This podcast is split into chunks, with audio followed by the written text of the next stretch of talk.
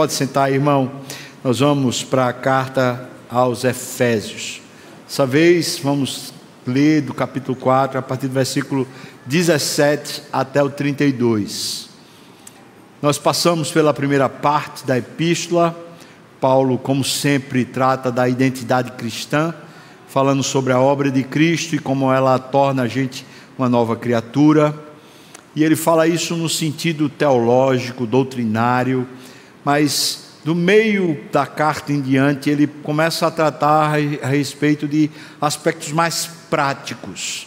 Essa carta de Efésios é uma carta que tem sido intitulada a mais eclesiológica de todas. Ela trata sobre o que é a igreja, as dimensões da igreja, por que ela existe, como ela existe. Portanto, ela revela a essência da igreja. No capítulo 4, a primeira parte, Paulo estava falando sobre a necessidade de unidade da igreja e dos dons como sendo o exercício mútuo que torna a igreja saudável e una. Falamos isso semana passada. Agora, ele vem falar sobre a pureza, de forma muito ética. Portanto, eu estou intitulando esse, esse tema de hoje, esse sermão, de ética cristã. Ele fala sobre essa vida no espírito que promove uma pureza, uma, uma nova vida, mas isso é ética, isso é nat o natural de uma nova criatura. Tem um comportamento novo, porque o coração mudou. Vamos ler então o texto. O texto está aqui a partir do versículo 17, Efésios 4, a partir do 17. Isto, portanto, digo e no Senhor testifico que não mais andeis como também andam os gentios. E como é que eles andam? Na vaidade dos seus próprios pensamentos, obscurecidos de entendimento, alheios à vida de Deus por causa da ignorância que vivem, pela dureza do seu coração, os quais, tendo se tornado insensíveis, se entregaram à dissolução para com avidez cometerem toda sorte de impureza mas não foi assim que aprendestes a Cristo. Se é que de fato tendes ouvido e nele fostes instruídos, segundo é a verdade em Jesus, no sentido de que, quanto ao trato passado, vos despojeis do velho homem que se corrompe segundo a concupiscência do engano, e vos renoveis no espírito do vosso entendimento, e vos revistais do novo homem, criado segundo Deus, em justiça e retidão procedentes da verdade. Por isso, deixando cada um a mentira, fale a verdade uns com os outros, com o seu próximo, porque somos membros uns dos outros. Irai-vos e não pequeis. Não se ponha o sol sobre a vossa ira, nem deis lugar ao diabo. Aquele que furtava, não furte mais. Antes, trabalhe fazendo com as próprias mãos o que é bom, para que tenha o com o que acudir, não só a si, mas especialmente ao necessitado. Não saia da vossa boca nenhuma palavra torpe, e sim unicamente a que for boa para edificação, conforme a necessidade, e assim transmita graça aos que ouvem. E não entristeçais o Espírito de Deus no qual fostes selados para o dia da redenção. Longe de vós toda a amargura, a cólera, a ira, a gritaria, a blasfêmia e bem assim também toda a malícia. Antes, sede uns para com os outros benignos, compassivos, perdoando-vos uns aos outros, como também Deus em Cristo vos perdoou. Amém. Meu Senhor, me capacita, abre meu entendimento, abre o meu coração para ser tomado também de fulgor, de energia, de beleza, Pai. Mas abençoa meus irmãos, para que essa glória em Cristo inunde os corações e mente aqui, Pai. Capacita-nos agora a ouvirmos a Tua voz lá no fundo do nosso coração, no nome de Jesus. Amém e amém. Como falei então, Efésios agora está na segunda parte. Essa segunda parte, depois de falar da unidade, vem essa questão ética. E parece que Paulo introduz essa questão ética aqui com um tríplice A. Primeiro A é uma admoestação. Ele faz uma admoestação à mudança de ética. Depois, o segundo A, argumentação. Ele argumenta sobre a nova ética. E depois o terceiro A, aplicação.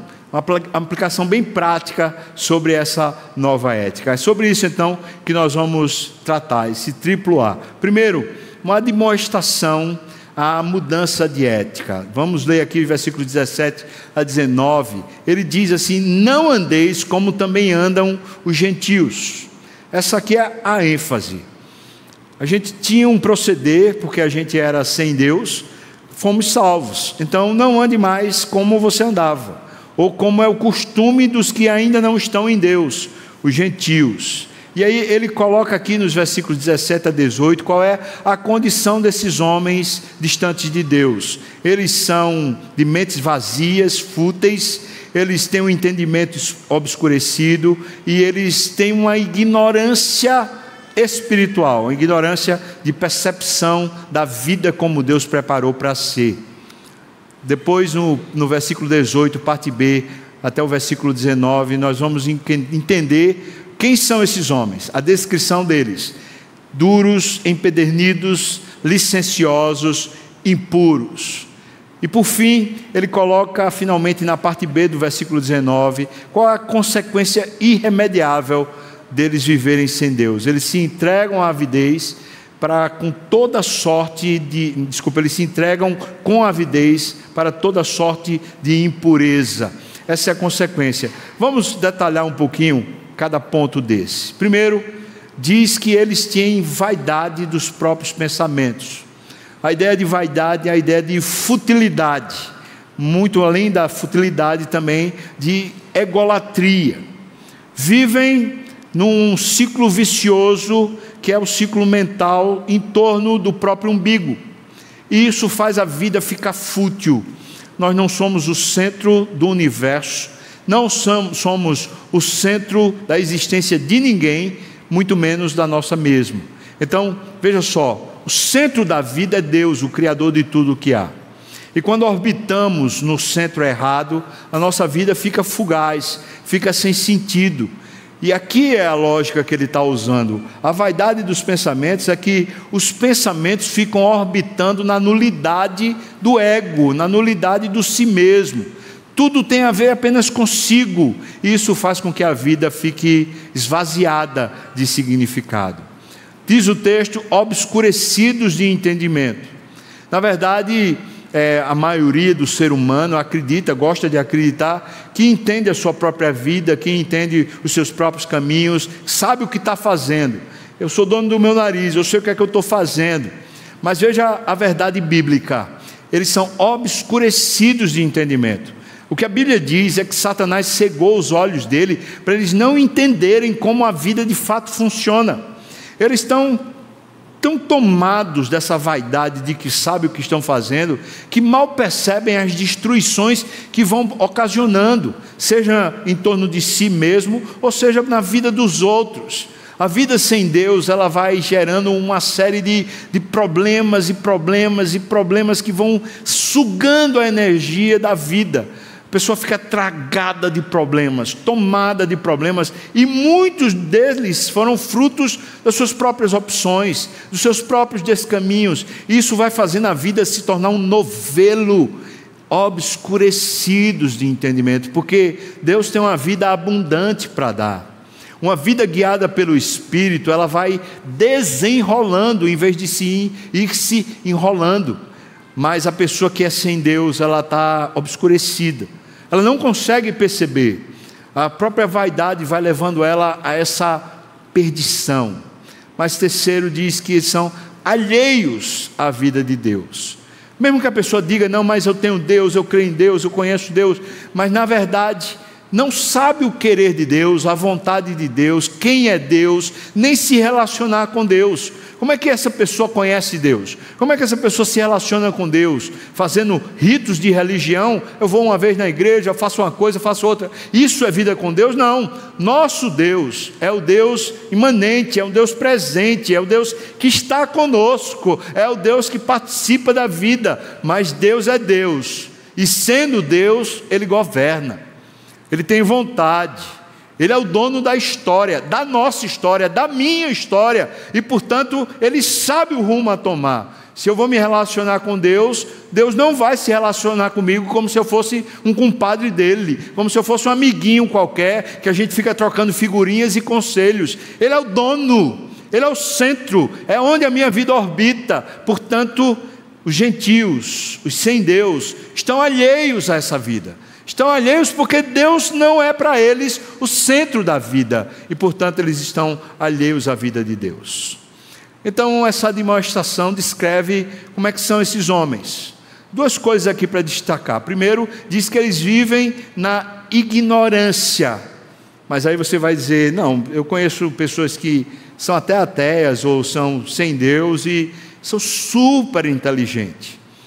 Aqui não se está tratando de inteligência mecânica, de alguém que consegue, por exemplo, entender física, astronomia, ou consegue criar coisas, ou consegue fazer instrumentos e mecanismos é, laboriosos, tecnológicos. Não se trata dessas questões mecânicas.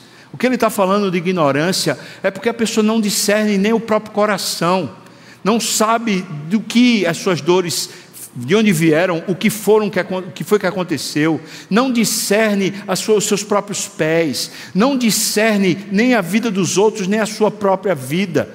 A ignorância aqui é mais profunda, não se trata de falta de inteligência, se trata, se trata assim de uma incapacidade de discernir os verdadeiros caminhos da vida. São ignorantes. É, João Calvino, nas Institutos da Religião Cristã, diz o seguinte: diz que o verdadeiro conhecimento começa com Deus.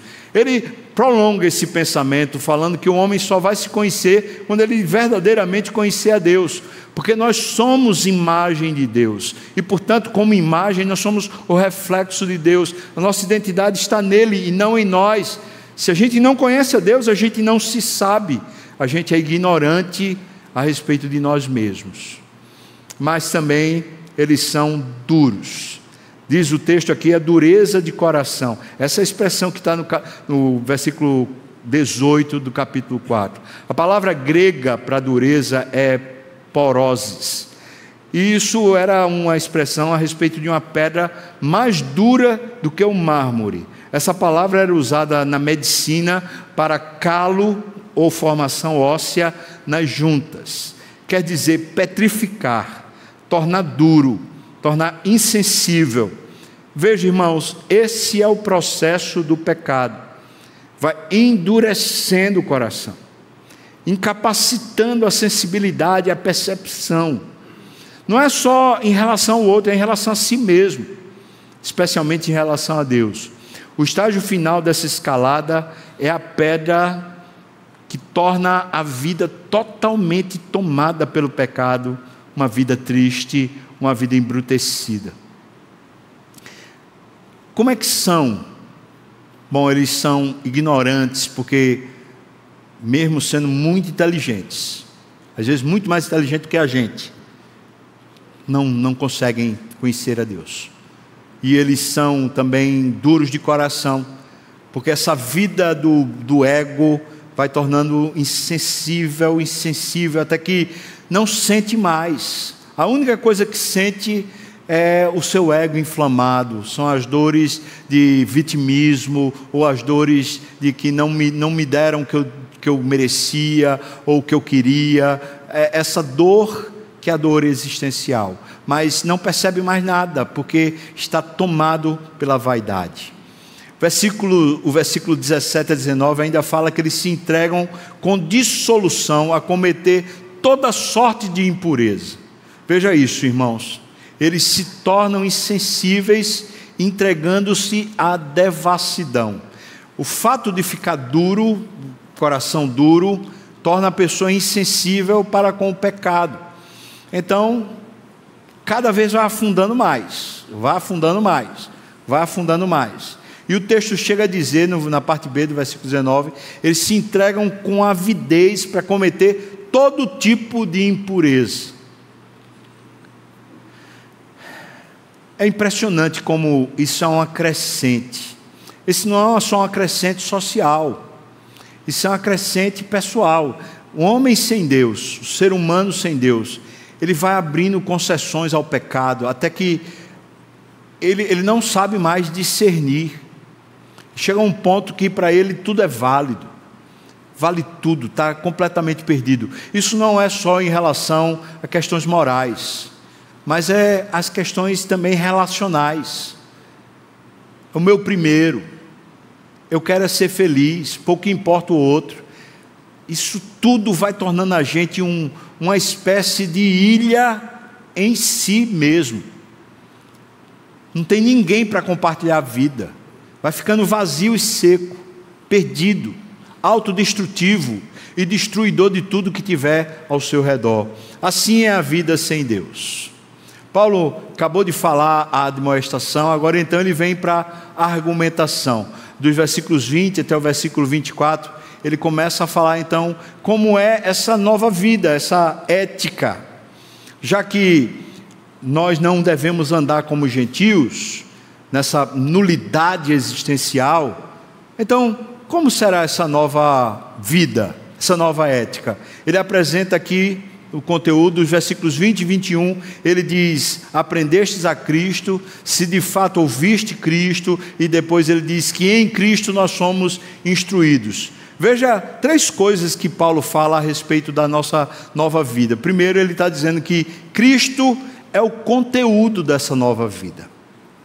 Pessoas que são de Deus querem conhecer a Cristo. E aqui não é só o conhecimento racional, cognitivo, teológico, mas é o conhecimento existencial, quer se relacionar com Ele, quer tê-lo como amigo, quer estar próximo, quer entender e conhecer o coração dele.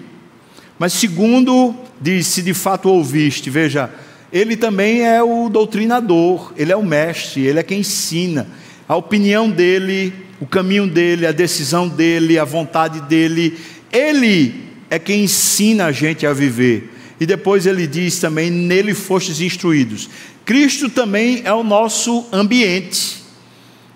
Nós estamos nele, e é por isso que nós estamos salvos. Porque é na pureza dele, é no sacrifício dele, é na obra dele, tudo tem a ver com ele. Veja, irmãos, ele é o conteúdo, ele é o mestre, ele é o ambiente. Isso denota uma intimidade, denota uma necessidade de aproximação. A nossa nova ética, o novo, novo comportamento, não é fruto da igreja, não é fruto dos padrões que os homens estabelecem. A nossa nova ética tem que ser pessoal, conquanto ela seja social, mas tem que ser pessoal. Ou seja, você é que está íntimo de Cristo, você é que vai começando a conhecer Ele, entendendo a vontade dele para você entendendo o caminho dele para você, entendendo a riqueza dele na sua vida. Ele é quem é seu mestre, ele é quem começa a ensinar você a viver e andar e, e saber. Ele é o mestre, mas ele também é o centro da existência, ele é o próprio ambiente. O que é que a gente está dizendo então, ou melhor, o que é que Paulo está dizendo então? É que a nova ética, ela não é uma imposição, mas é um relacionamento. Entenda isso, porque isso precisa ser entendido para a gente educar os outros. Na igreja, a gente não educa por imposição. A gente educa por amor, e não é no pode ou não pode, mas na riqueza da sublimidade e do conhecimento de Cristo. Mas isso vale para a igreja, isso vale para a família. Não educamos os filhos no caminho do Senhor na imposição. Nós educamos os filhos no caminho do Senhor no amor que temos nós a Cristo. E nessa referência de padrão que temos no amor a Cristo. Cristo se torna o centro o amor e a própria vida daquele que está salvo. E tem mais. Se Cristo é a minha própria vida, então tudo que me tange e tudo que me toca também tem a ver com Ele. Será que Cristo não amará nem cuidará da minha casa? Irmão, estou falando com você. Será que Ele não estenderá o seu favor à minha casa? Será que Ele não abençoará também os meus, meus trabalhos e minhas atividades, meus amigos, meus relacionamentos? Ouça a voz do Espírito. Essa nova ética não é uma série de determinações, mas é um relacionamento profundo de alguém que está tomado de amor, de querência, de apetite por Deus. E Cristo começa a tornar você uma pessoa diferente de dentro para fora, a partir de um padrão dele, a partir de uma vontade dele, a partir de um discernimento dele. Ele é o centro. Mas ainda nessa argumentação, dos versículos 22 a 24, ele vai colocar que há uma mudança, um renovar do espírito da vossa mente. A mente vai mudando, porque o Espírito Santo vai fazendo a gente entender as Escrituras, vai fazendo a gente lembrar do que Cristo ensinou, o padrão que começa a encharcar a mente do salvo não é o padrão da sociedade, nem do mundo, nem da escola, mas é um novo padrão de uma amizade produzida pelo Espírito. A mente vai renovando. A gente já não entende as coisas como a gente entendia anteriormente. O padrão muda de entendimento. Mas também, o texto diz para a gente se revestir do novo homem criados segundo Deus em verdade e justiça, ou retidão, como está aqui no texto. Isso mostra para a gente que é um, uma nova maneira, um, um novo homem. Que é isso? Será que a gente não entende, irmãos? Antes de Cristo, nós tínhamos o que a Bíblia chama de velho homem, uma velha criatura que vivia sem Deus, como está descrito. Mas quando fomos salvos, foi criado um novo homem, é uma nova pessoa. As coisas velhas já passaram, eis que tudo se fez novo. Portanto, ele diz: se revista, há um discernimento novo, há um prazer novo, há uma maneira nova, não só de entender a vida, mas também de aproveitar a vida, de ter prazer na vida. Há uma nova maneira de se estabelecer relacionamentos, conquistas, ideias, sonhos, projetos, planos. Tudo está mudado a partir da relação.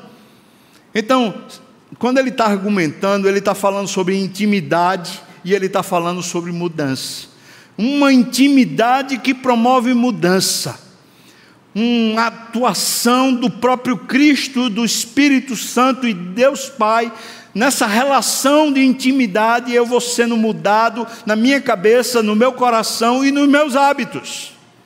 E aqui vale a pena dizer: os hábitos sempre serão consequências de uma mudança de cabeça e de coração. Não adianta inverter o processo. Não adianta a gente querer começar a mudar os hábitos para mudar o coração e mudar a mente, porque não funciona. Quando a gente muda os hábitos sem mudar o coração e a mente, a gente vira hipócrita, fingido, legalista. O que a gente precisa é uma mudança de coração, mente, e aí os hábitos acompanham. Vos revestiste do velho homem. Essa é a argumentação. Então, Paulo parte para uma aplicação prática. Versículos 25 a 32 a maior parte desse texto. E ele usa para a gente abandonar, ele diz para a gente abandonar pelo menos cinco pecados, cinco práticas pecaminosas que vão atrapalhar os relacionamentos interpessoais. E quando ele fala desses cinco pecados, ele dá uma ordem negativa, ele dá uma ordem positiva e depois ele dá uma fundamentação teológica para isso. Os pecados são a mentira, depois ele fala da ira, o roubo, palavras torpes e amargura. Vamos pegar esses cinco e tentar discernir cada um. Primeiro, ele fala da mentira. Ele disse: deixa a mentira. A mentira é coisa do diabo. Ele é o pai da mentira. Pessoas que andam na mentira ainda estão servindo ao diabo. Deixa a mentira. Essa é a ordem negativa. Mas a ordem positiva é fale a verdade com o próximo. E aqui, Deus não está chamando a gente a ser ríspido, porque a verdade tem que ser em amor. Mas Ele está falando, abandone a mentira e comece a falar a verdade. Essa é a ordem positiva. Qual é o fundamento? O fundamento é porque nós estamos agora numa nova sociedade. Nós não somos mais isolados. Não é o meu primeiro, agora nós somos membros uns dos outros. Então, eu preciso falar a verdade com você, porque eu me importo com você. Porque eu me importo conosco. E isso é mais importante agora do que o meu. Nós somos membros uns dos outros, essa é a fundamentação que Paulo usa. Veja só, irmãos, a mentira destrói a comunhão, seja a comunhão do marido e mulher, a comunhão de pais e filhos, como a comunhão da igreja ou como a comunhão no escritório, no trabalho. Quem, quem, convive com gente mentirosa sabe que você nunca consegue ter um relacionamento de verdade, porque está sempre duvidando: será que é verdade? Será que é verdade? Será que é verdade? Pois é, a comunhão ela só pode ser edificada numa confiança, por isso deixa mentira. Segundo, ele fala a ira, o segundo pecado que precisa ser abandonado. A ordem, essa ordem é invertida. A primeira ordem positiva, ele diz: irai-vos. Portanto, há um tipo de ira que, que se deve ter.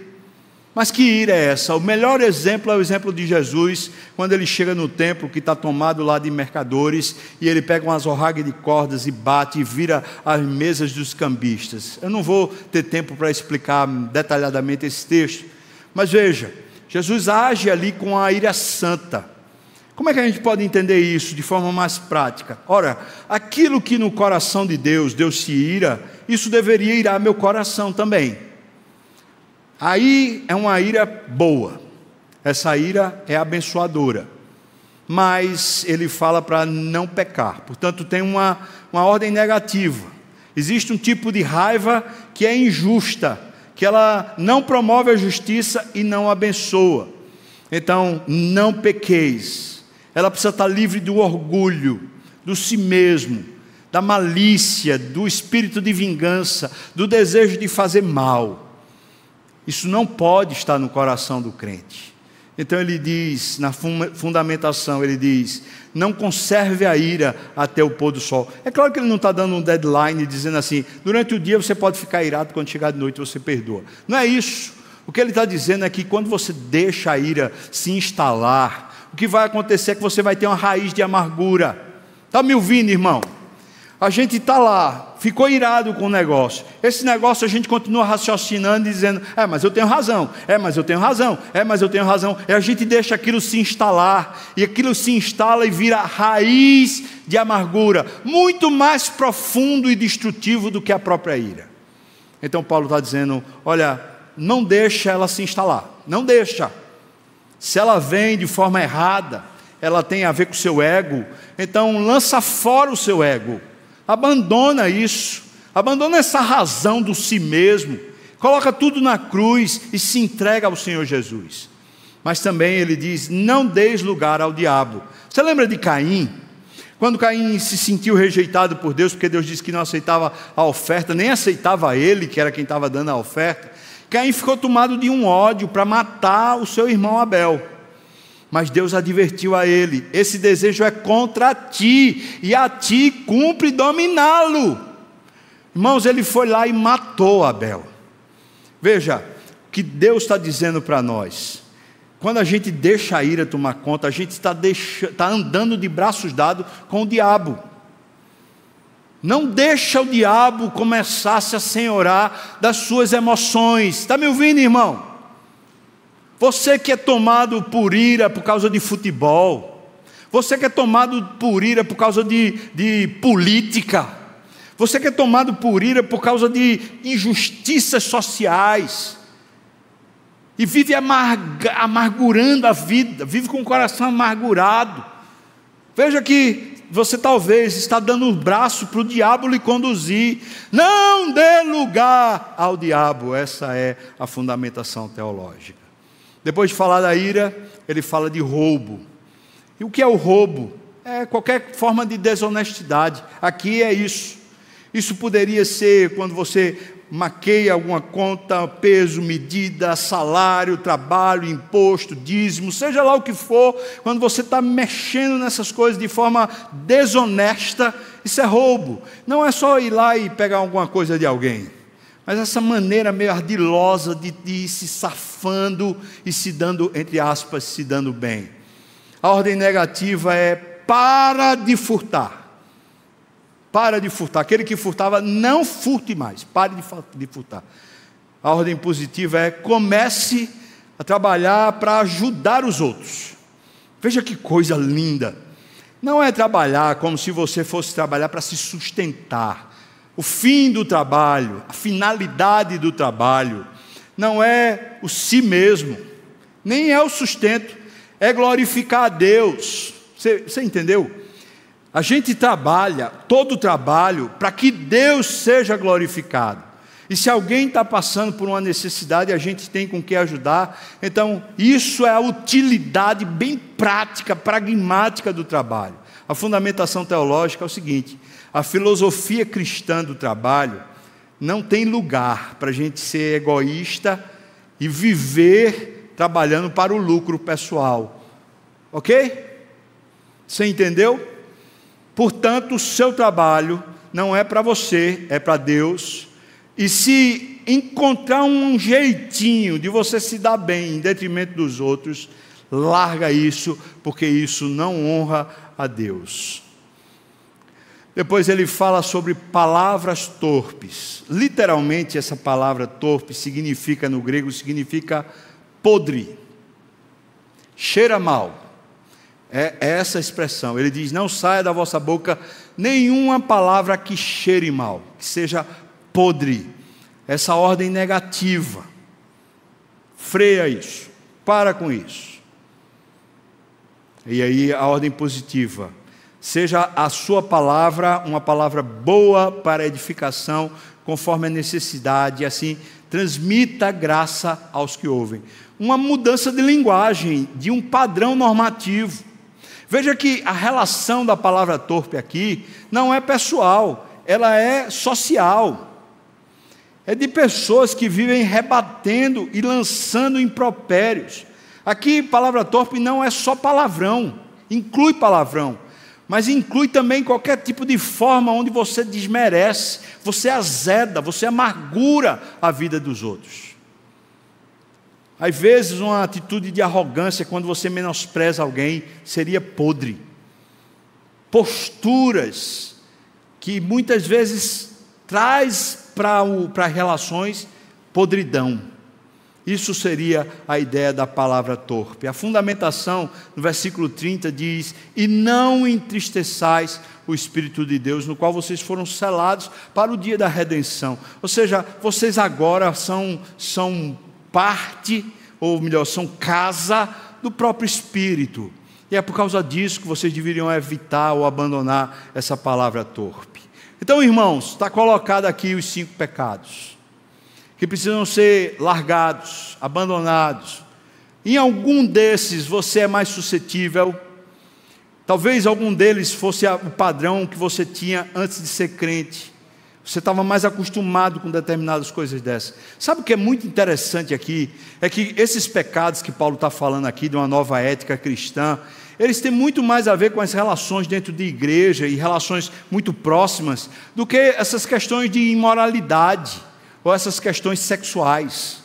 Veja que ele está tratando de uma coisa muito mais do seu coração do que necessariamente dos outros mas que à medida que o seu coração foi mudado, e agora é templo do Espírito Santo, ele vai produzir uma nova, um novo padrão de comportamento. Então larga o padrão antigo, desses que você estava mais suscetível nas suas relações interpessoais. Às vezes, aquele tipo de conversa amarga, crítica, azeda, áspera, Às vezes, aquele senso de se sentir maior do que os outros, que menospreza os outros, que lança palavras arrogantes, essa coisa que era seu hábito, larga, larga.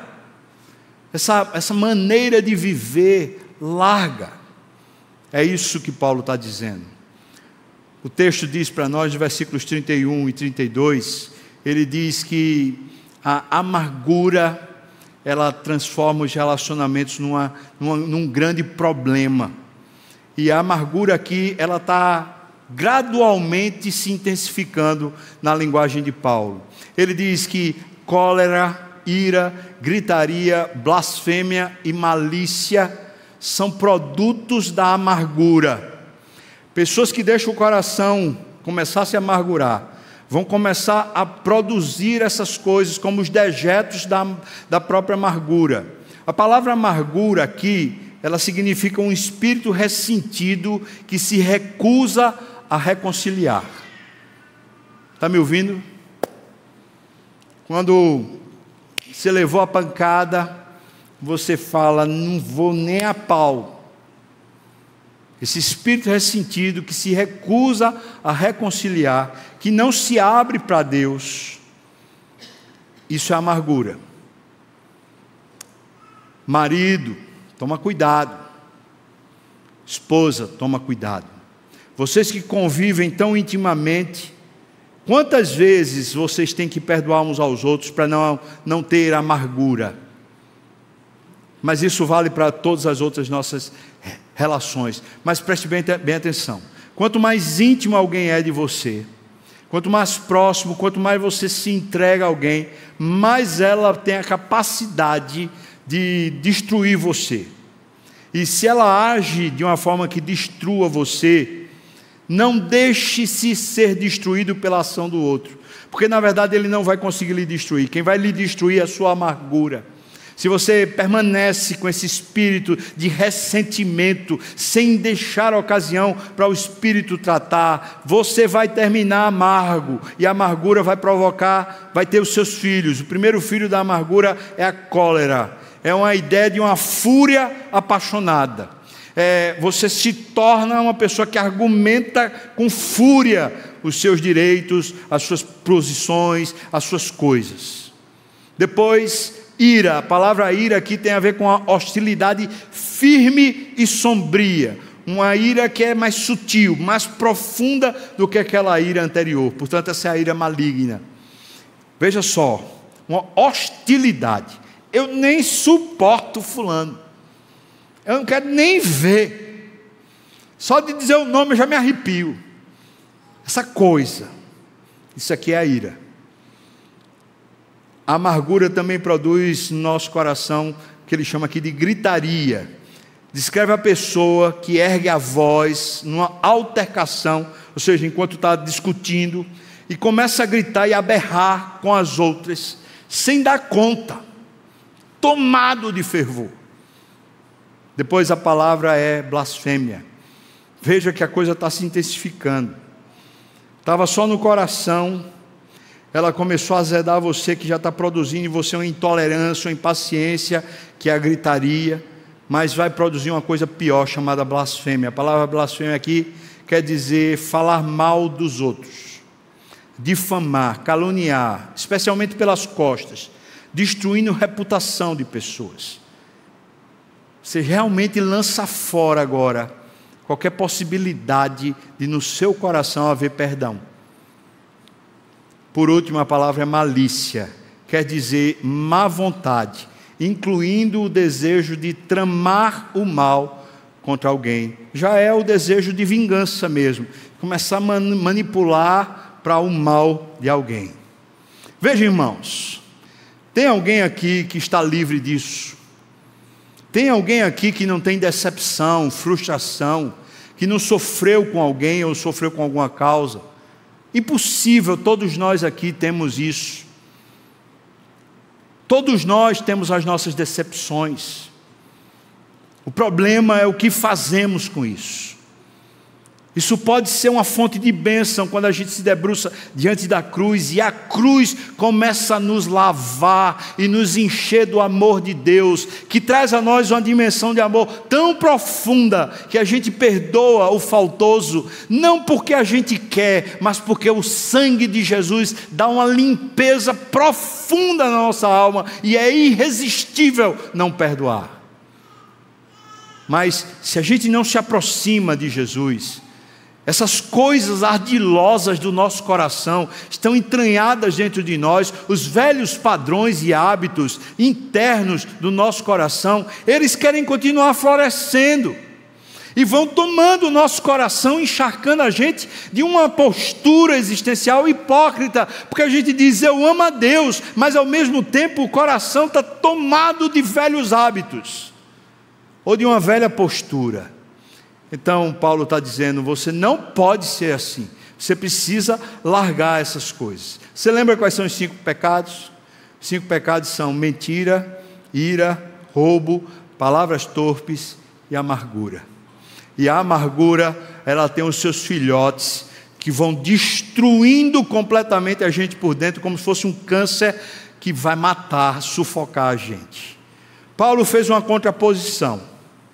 Existia uma maneira da gente viver como gentil, mas agora Cristo entrou, Ele agora é o nosso amigo pessoal, a gente aprende com Ele, a gente conhece Ele e a gente vive nele, e a partir disso, os padrões das nossas emoções, dos nossos discernimentos, da nossa vida comunitária começam a mudar. Quero falar com você com muita seriedade. Porque a igreja não pode ser um ambiente desse tipo de coisa. E a gente ter essa coisa assim, eu não suporto fulano. Eu não quero estar com fulano, eu não quero estar com Beltrano. A gente tem afinidades com certas pessoas mais do que com outras. E aí não tem pecado. Jesus também tinha. Mas é diferente quando a gente diz assim: ah, fulano vai, eu não vou. Ah, ele vem por aquele, por aquele corredor, eu vou pelo outro.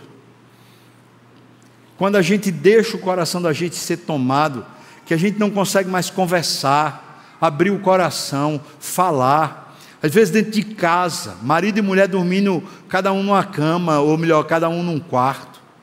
Às vezes essa, essas coisas destroem a gente, que a gente fica um, um oco, seco por dentro. Como é que você se encontra hoje aqui nessa manhã?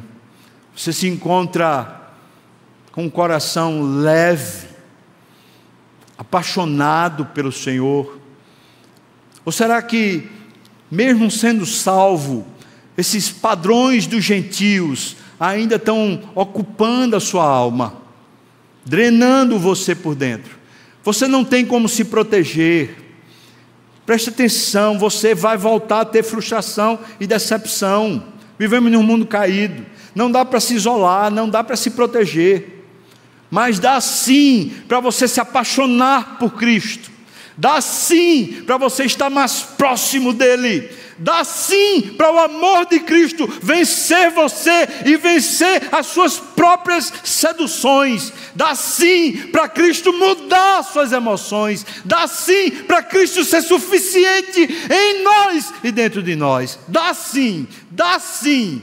Não dá para a gente sair do mundo, não dá para a gente ser afligido, tentado, maculado, frustrado, isso não dá. No mundo tereis aflição, mas tende bom ânimo, porque, irmãos, está fraco, estou gritando aqui, irmãos. Por quê? Por quê? Porque eu. E o mundo que está em mim, ele venceu também. Não é só o mundo lá fora, é o mundo do meu ego, é o mundo dos meus velhos apetites, é o mundo das minhas, das minhas velhas emoções o mundo das minhas velhas amarguras, Ele venceu, aleluia! Ele venceu. Então eu e você, não temos como sair do mundo, mas temos como nos aproximar de Deus. Você não quer isso, não? Buscar o Senhor, encher-se do Senhor, Isso é rico e poderoso. Não fique lutando para perdoar ninguém, mas se apaixone por Jesus, que Ele lhe dá um perdão tão grande que você perdoa. Não fique tentando fazer uma coisa diferente nas suas emoções, mas se apaixone por Jesus, que Ele muda as suas emoções de dentro para fora. Aproxime-se dEle, busque-o de todo o coração. Se você está com o coração meio endurecido por causa de tantos problemas, quem sabe não é o próprio Espírito que está dizendo para você: você está vendo o seu coração? Você está vendo o que você está fazendo com o seu coração? Eu quero tomar esse coração. Eu quero lavar esse coração. Eu quero purificar esse coração. Eu quero você como uma nova criatura e não como essa coisa feia que só destrói. Dá para a gente se aproximar mais do Senhor. Eu poderia propor leia mais a Bíblia, ore mais. Que benção, é isso mesmo. Poderia propor, bota aí dia 14, a gente vai ter vigília, vamos orar. Isso também é bom. Eu poderia dizer para você, faça jejum, também é bom. Mas essas coisas, elas não conseguem trazer o sentido. Então estou falando de uma coisa mais profunda do que fazer. Eu estou falando de apetite.